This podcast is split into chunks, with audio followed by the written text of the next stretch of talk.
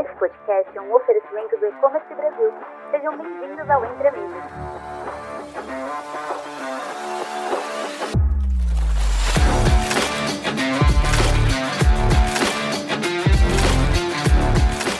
Olá a todos, sejam muito bem-vindos ao nosso podcast Entre Amigos, um espaço para discutir as estratégias e tendências do mundo do e-commerce.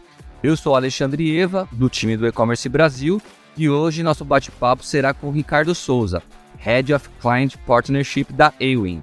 O tema do episódio de hoje é Influencers, Fintechs e estratégias para a jornada de compra entre parcerias e afiliados. Oferecido pelo E-Commerce Brasil, o Entre Amigos é o podcast para se manter atualizado e inspirado no mundo do e-commerce eletrônico.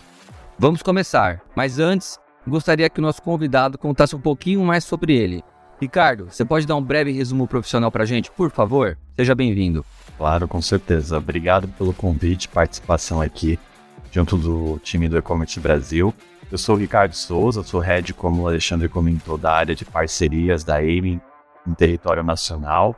É, tenho aí oito anos de mercado dentro da jornada de cliente e mercado digital. É, atuo já desde a, dos últimos anos com atendimento a clientes, top clientes aqui no mercado local e também junto das estratégias de desenvolvimento de jornada, topo, meio e fim de funil, focando sempre em performance, que é o nosso core business local. Maravilha. Ricardo, vamos começar nosso bate-papo então. Vou, vou começar aqui com a nossa primeira pergunta. Eu queria perguntar se você poderia nos dar uma visão geral do cenário atual do mercado de fintechs e influenciadores no Brasil, principalmente no que se diz a respeito de parcerias, por favor. Então, esse mercado ele tem sido cada vez mais evidente e trazido cada vez uma perspectiva diferente para os negócios digitais em detrimento às questões de crescimento desse mercado dentro da, da, América Latina. Quando a gente pega o Brasil, por exemplo, no último estudo de Marketing, a gente estava falando de 12,7%, que seria a projeção de crescimento desse mercado online é, em todo o nosso território, é, e o Brasil seria um dos principais propulsores desse crescimento. E aí, quando a gente faz, inclusive, um zoom in, a gente consegue entender que o cenário de usuários de redes sociais no Brasil já atinge mais de 80% do mesmo consumidor que faz compras digitais. Ou seja, eu estou falando aqui de um usuário que ele transita dentro de plataformas digitais, que ele já faz é, transações financeiras dentro de aplicativos de grandes fintechs no mercado local, e esse mesmo usuário está presente em 80%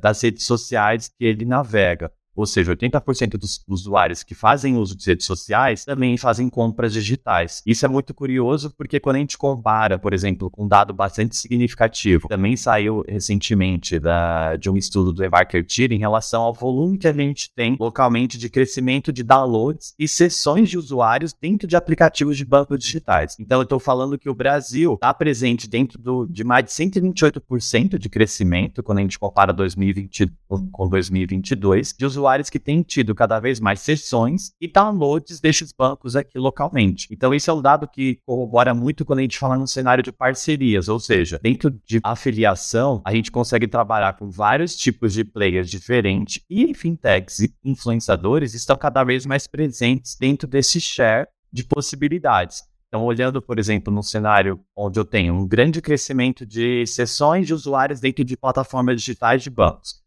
onde eu tenho 80% dos usuários que fazem compras online, estão presentes também nas redes sociais, isso corrobora com a nossa perspectiva futura em relação a cada vez mais temos estratégias diferenciadas e diversificadas para trabalhar com esses parceiros que conseguem entregar uma audiência segmentada, uma audiência mais direcionada, um usuário que já está dentro de uma plataforma confiável, que ali é um ambiente bancário, que ele se sente cada vez mais é, confiante de fazer manuseio de, de, incentivos de compra. Então, nós temos aqui uma nova possibilidade, perspectivas de mídia mesmo, direcionada para um perfil de usuário cada vez mais exigente e também cada vez mais heavy user, digamos assim, de redes sociais. Muito interessante, Ricardo. E quais são os principais desafios que as empresas enfrentam ao gerenciar a mídia no mercado de vendas online? Então, pegando esse gancho do cenário de fintechs e redes sociais, quando a gente pensa num cenário macro de gestão de mídia, tem alguns desafios que a gente acaba elencando como os principais do dia a dia de qualquer time, né? Então, a gente está falando, por exemplo, crescimento de vendas. Crescimento de vendas é uma constante de qualquer time de mídia, quando eu olho para uma gestão de e-commerce, porque ele está buscando constantemente manter o share de vendas que eu tenho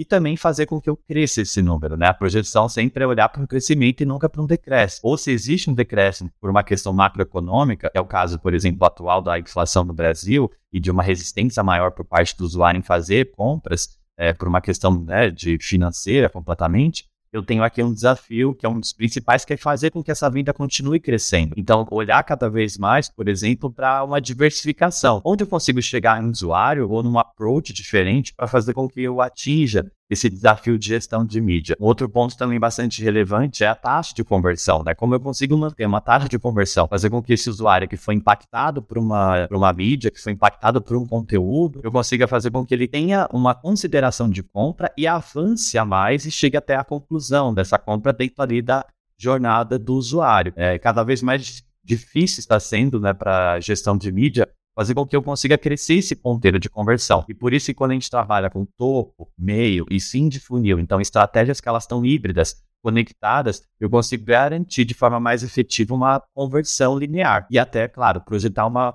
melhoria de conversão quando a gente quebra em necessidades por categorias, necessidade por produto. E aí, claro, eu emendo com mais alguns desafios, por exemplo, recorrência de compra, novos usuários, é, novas categorias de produto. Então, toda grande empresa, todo grande e-commerce, está realmente tendo uma diversificação constante, um sortimento de produtos e categorias. Eu tenho marcas novas chegando no mercado cada vez mais forte, acelerada, e todas buscando um market share, uma oportunidade de crescimento e de posicionamento dentro da cadeia existente. Então eu tenho aqui uma dificuldade, e parceiros como nós de mídia conseguimos desenhar muito mais estratégico no sentido da necessidade. Então eu tenho uma demanda específica. Então como eu consigo desenhar uma estratégia ela vai de encontro a uma necessidade daquela gestão específica do nosso cliente. Então, a gente pode falar, por exemplo, eu tenho uma necessidade diferente quando eu trabalho com varejo, eu tenho uma necessidade específica quando eu trabalho, por exemplo, com categorias de moda e beleza, né? eu tenho uma recorrência, principalmente moda, que são cíclicas, né? Então, eu tenho estações específicas do ano, onde eu preciso desenhar uma estratégia que ela vai de encontro com a necessidade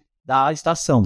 É, e também, por exemplo, quando a gente trabalha com serviços é, cosméticos, né? Então, lá, dentro do cenário de beleza como um todo, eu tenho uma necessidade muitas vezes de entender que um produto, é, dependendo da estação do ano, até da temperatura local dessa região, eu tenho que trabalhar uma comunicação diferente, né? Então, por exemplo, protetor solar. Quando eu tenho protetor solar sendo posicionado dentro do Sudeste, ele é completamente diferente e deve ser diferente a estratégia que eu vou aplicar no Nordeste, porque as temperaturas da região fazem com que é, esse impacto da conversão mude na percepção do usuário. Então, da forma como eu posiciono uma venda de um protetor solar no ambiente digital para a região Nordeste, ela tem que ser completamente diferente por questões é, meteorológicas e é, de temperatura para a região Sudeste, mesmo dentro de um cenário é, de verão ou até qualquer estação do ano, quando eu preciso ter uma recorrência de venda desse produto. E aí depois a gente chega em outros pontos um pouco mais é, específicos que seria o ticket médio. Então, como eu consigo crescer um ticket médio, que é um desafio da gestão como mídia, em relação a eu tenho uma linearidade de venda sempre na casa, por exemplo, de 200 reais. Só que eu preciso crescer em 30% esse ticket médio desse usuário. Como que eu consigo criar atrações é, atratividades para fazer com que ele gaste um pouco mais, compre outros produtos que são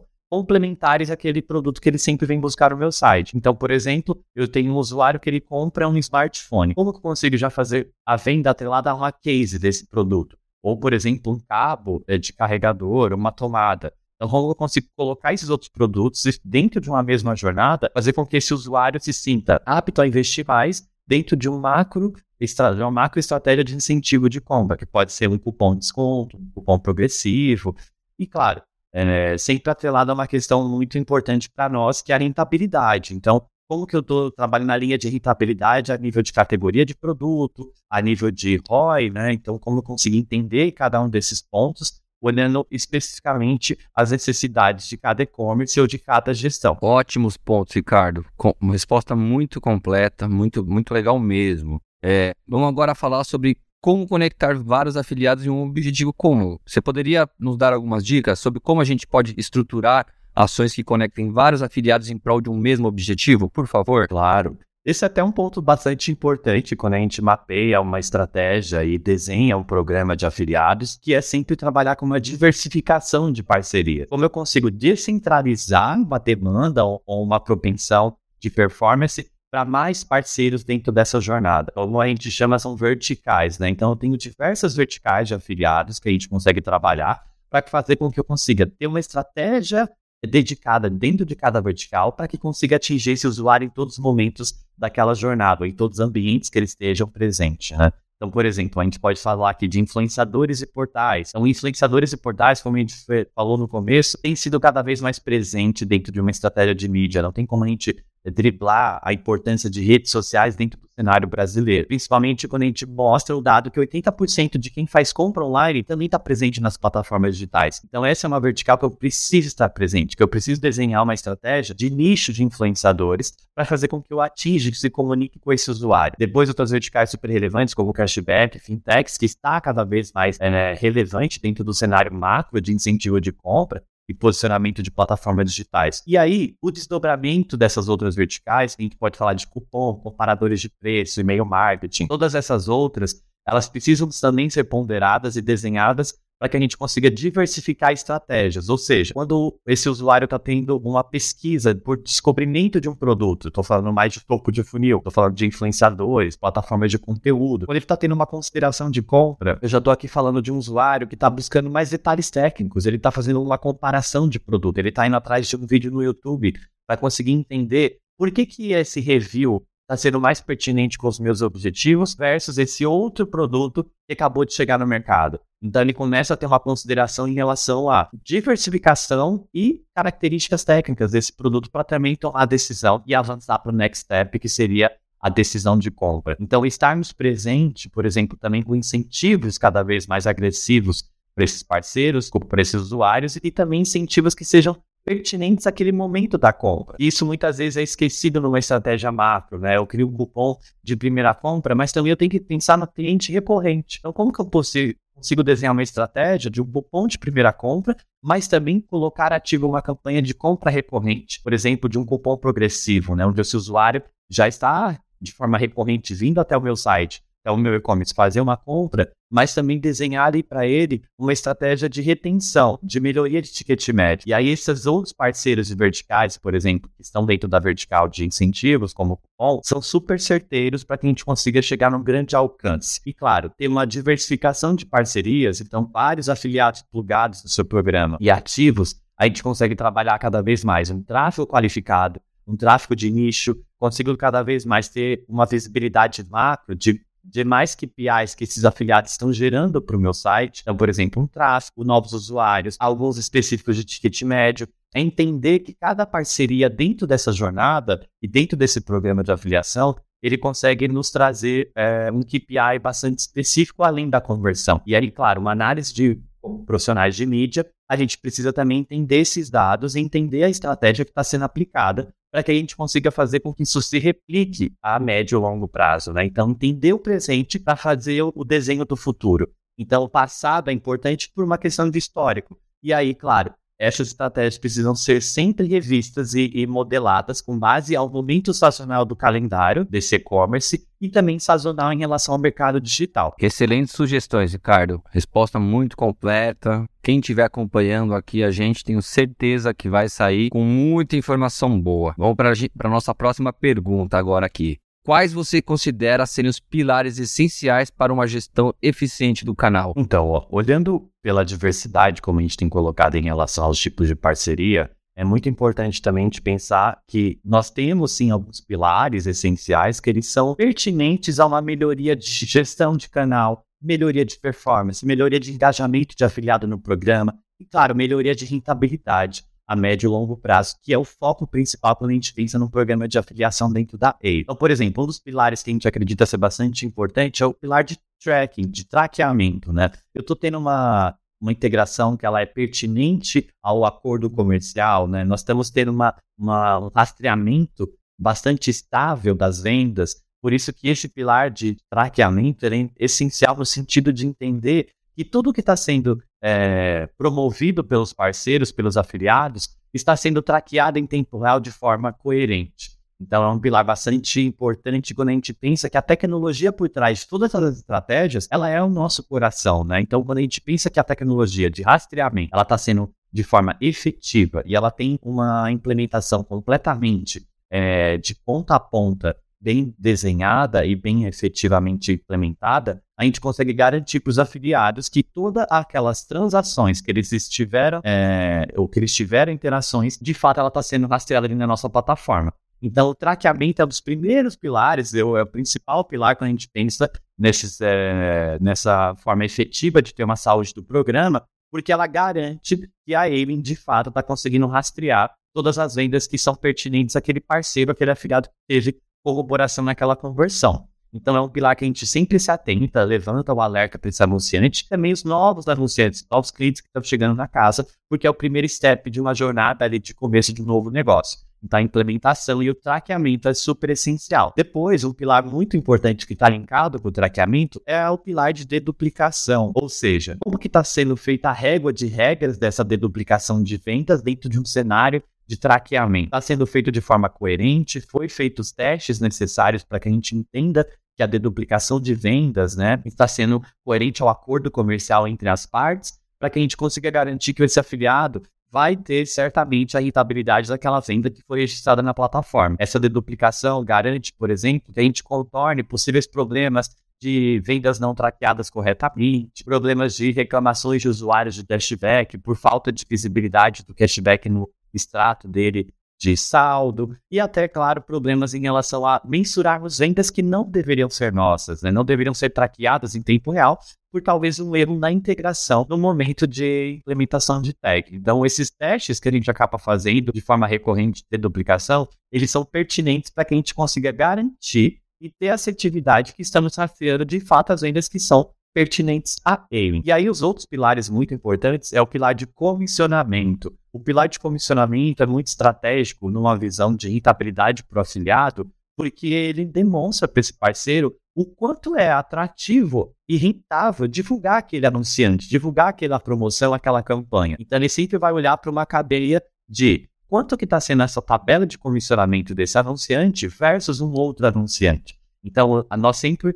conseguimos é, olhar consultivo para os nossos clientes no sentido de orientá-los como que está também a movimentação do mercado, como que está a competitividade de outros players em relação a posicionamento de comissão. É muito importante sempre estarmos também atentos a incentivos diferenciais em datas sazonais, porque eu consigo fazer com que eu tenha é, incrementabilidade e engajamento de parcerias e de divulgação naqueles períodos específicos. E aí, claro, os dois últimos pilares que a gente acredita serem essenciais é o pilar de pagamento. Então, claro, temos sempre um fluxo de pagamento bastante coerente com o mercado, bastante coerente com esse segmento. E quanto menor o tempo de pagamento, mais rápido é o repasse de comissionamento para esses afiliados que fizeram as divulgações e foram os principais propulsores dessas conversões. Isso quando a gente também coloca dentro da cadeia de conversão, que eu tenho também um usuário na ponta final, Quanto maior o tempo, menor o tempo de pagamento, mais rápido é o repasse de comissionamento para a última ponta, que é o usuário final daquele cashback. Então, sempre, sempre estarmos atentos. Também não existam pagamentos pendentes, pagamentos em atraso, faz com que todo esse fluxo seja mais rápido e mais assertivo para o afiliado em engajamento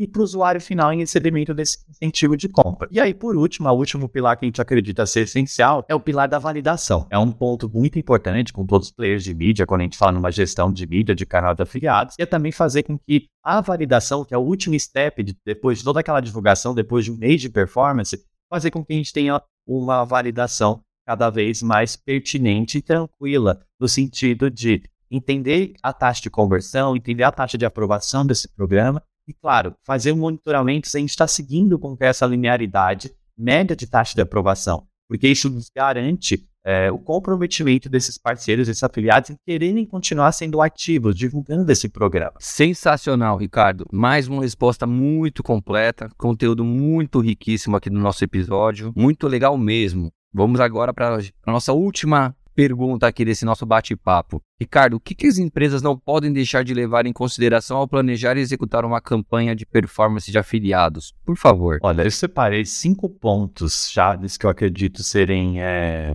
bastante relevantes quando a gente pensa nessa perspectiva de campanha de performance. Primeiro deles, a estratégia. Ela tem que ser desenhada desde o primeiro step, para que a gente consiga entender e enxergar todos os potenciais de alcance. A gente está falando aqui de seja tráfego, novos usuários, posição de marca, além da conversão. Então, quando a gente pensa numa uma estratégia para um player, Eu estou colocando a minha marca, essa visibilidade, dentro de um espaço publicitário, fazendo com que eu chegue numa maior alcance, numa maior visibilidade de audiência. Então, olhar essa estratégia além daquela conversão que vai ser efetiva, mas também entender como eu estou posicionando minha marca dentro desse player, como que eu estou conseguindo atingir novos usuários ou dentro de uma audiência diferente que eu não me comunico diretamente e como eu consigo fazer com que o meu posicionamento de marca, de produto de preço, seja direcionado dentro dessa estratégia de uma forma mais efetiva. Segundo, pricing. Uma ação de conversão, ela não se apoia em, ela se apoia, né, em precificação competitiva, mas o que não é necessariamente só sobre diminuir margem de lucro. Então, quando a gente está pensando, por exemplo, num varejo, que eu tenho ali mais de 40 categorias de produto, muitas vezes é desenhar uma estratégia de pricing onde eu consigo, por exemplo, ter um repasse de comissionamento diferenciado por categoria. Então, categorias onde eu tenho melhor margem, eu consigo ser mais agressivo no repasse. Categorias que eu tenho uma margem mais reduzida, eu consigo trabalhar talvez uma outra estratégia que ela seja mais pertinente à rentabilidade daquela categoria. Então, cada vez mais olhar o pricing e olhar para esse, investimento na mídia de uma forma mais flexível e maleável, onde eu consigo trabalhar uma diferenciação de rentabilidade a nível de produto, a nível de categoria. E aí, um outro key fact que eu entendo é as parcerias. Então, uma ação ela pode deve ser explorada com parcerias atuando em momentos diferentes da jornada da compra. Então, eu tenho ali um objetivo similar, mas também objetivos complementares dentro daquele parceiro. Então, por exemplo, um player topo de funil, um afiliado, né, topo de funil, onde ele trabalha ali com resenha de produto ou divulgação dentro do portal de conteúdo dele, dentro ali de um publi editorial, eu consigo trabalhar muitas vezes uma mudança na lógica de conversão e colocar um incentivo de compra dentro daquele conteúdo, por exemplo, um cupom personalizado. Então, muitas vezes essas parcerias, elas podem ser híbridas no sentido de trabalhar o topo e o meio e ou o fim ao mesmo tempo. E a gente consegue desenhar uma estratégia que ela vai de encontro àquela necessidade. Ou, por exemplo, posso trabalhar dentro de uma jornada inteira Primeiro, topo do funil com parceiros de conteúdo, influenciadores. O meio de funil trabalhando ali uma consideração de compra com afiliados mais posicionados. E o fim de funil trabalhando bastante o incentivo de compra no final. Então, eu trabalho dentro do canal de afiliados, todas essas pontas, dentro de um mesmo objetivo e olhando sempre para o usuário que está buscando, trilhando essa jornada e também com a necessidade de uma melhoria de preço ou até incentivo. Então, olhar para essas parcerias de formas separadas dentro de momentos diferentes dessa jornada. E aí a gente também fala que um outro key fact muito importante são os dados. Então, é, fazermos análise em tempo real e também após a campanha é algo essencial para que a gente consiga ter uma assertividade do que a gente está desenhando e o resultado que chegue para nós ali junto daquela meta daquele período. Então, os dados que a gente consegue mapear dentro da plataforma da AIM, por exemplo, nós temos reportes em tempo real, reportes em nível de categoria, reportes em nível de nível de produto, como SKU, eu consigo ter uma visibilidade do que está sendo feito e desenhado por cada afiliado. Assim como eu consigo redesenhar uma estratégia ao percurso dela. Então, não preciso acabar uma campanha para desenhar uma nova estratégia. Eu consigo redirecionar essa estratégia ao longo desse percurso e durante ele. Então, isso é muito efetivo quando a gente tem dados de forma prática disponível ali no ambiente, numa única página, em poucos cliques. Então, essa, esse key fact de dados, ele está pertinente cada vez mais em qualquer âmbito de mídia. Então, analisar os dados é tão importante quanto termos uma estratégia. Sem os dados, não conseguimos desenhar uma estratégia futura. Então, por isso que é muito importante ter o controle deles e entender o que, que eles falam para nós, essas informações, porque os dados basicamente vão combinar num grupo de informações. E esse grupo de informações eu consigo desenhar uma estratégia que seja pertinente a cada um desses parceiros dentro da minha jornada. E por último, sempre não esquecer dos incentivos que a gente pode prover. Então, por exemplo, sites de descontos, incentivos ganham cada vez mais destaque na medida que os usuários se tornam mais conscientes desses preços. Então, cada vez mais eu tenho um usuário mais consciente é, de compra, mais consciente de possibilidades de incentivos que ele tem no mercado digital. Então, sermos cada vez mais bem posicionados dentro desses incentivos faz com que nós garantimos uma melhor conversão e uma melhor crescimento e incrementabilidade de vendas dentro do nosso portfólio. Então, esses incentivos, eu estou falando aqui, seja de conteúdo, seja de um cupom, seja de um cashback, ou seja, inclusive, de uma oportunidade de é, desconto progressivo, ou até novos usuários, né? primeiros, primeiros usuários dentro de um e-commerce. Então, os incentivos eles podem ser bastante plurais. E basicamente são esses cinco key facts que a gente entende que seja bastante relevante quando a gente pensa numa campanha de performance de afiliação. Ótimas dicas, Ricardo. Lembrando que isso aqui é gravado, então se vocês quiserem pausar, anotarem as dicas, dar play de novo, tem muita informação boa. Bom, Vamos chegando aqui ao final do nosso episódio. Foi um prazer ter você conosco hoje, Ricardo. Agradeço imensamente por compartilhar suas experiências e conhecimentos sobre influenciadores, fintechs e estratégias para a nossa jornada de compra entre parceria e afiliados. Tenho certeza de que nossos ouvintes aprenderam muito e estão mais preparados para enfrentar os desafios do mercado de vendas online. Antes de encerrarmos, gostaria que você deixasse um recado final. Pode ser uma dica, uma reflexão, uma recomendação Fica à vontade. Opa, primeiramente, novamente agradecer aqui o convite. Foi um prazer poder compartilhar esses insights com todos. É, eu acredito muito que é muito importante termos parcerias cada vez mais sólidas e confiáveis. Né? A partir do momento que eu tenho uma tecnologia, um parceiro, eu tenho uma confiança de colocar uma campanha no ar, eu consigo também garantir que esse parceiro vai conseguir olhar todas as pontas dessa minha performance junto com os meus objetivos.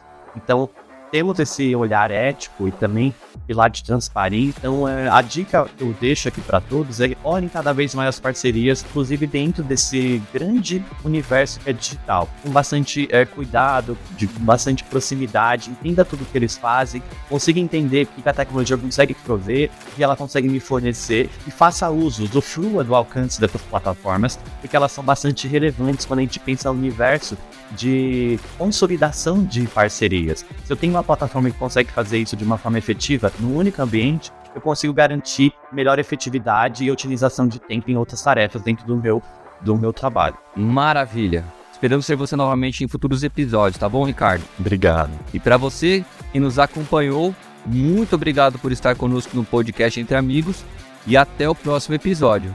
Tchau, tchau.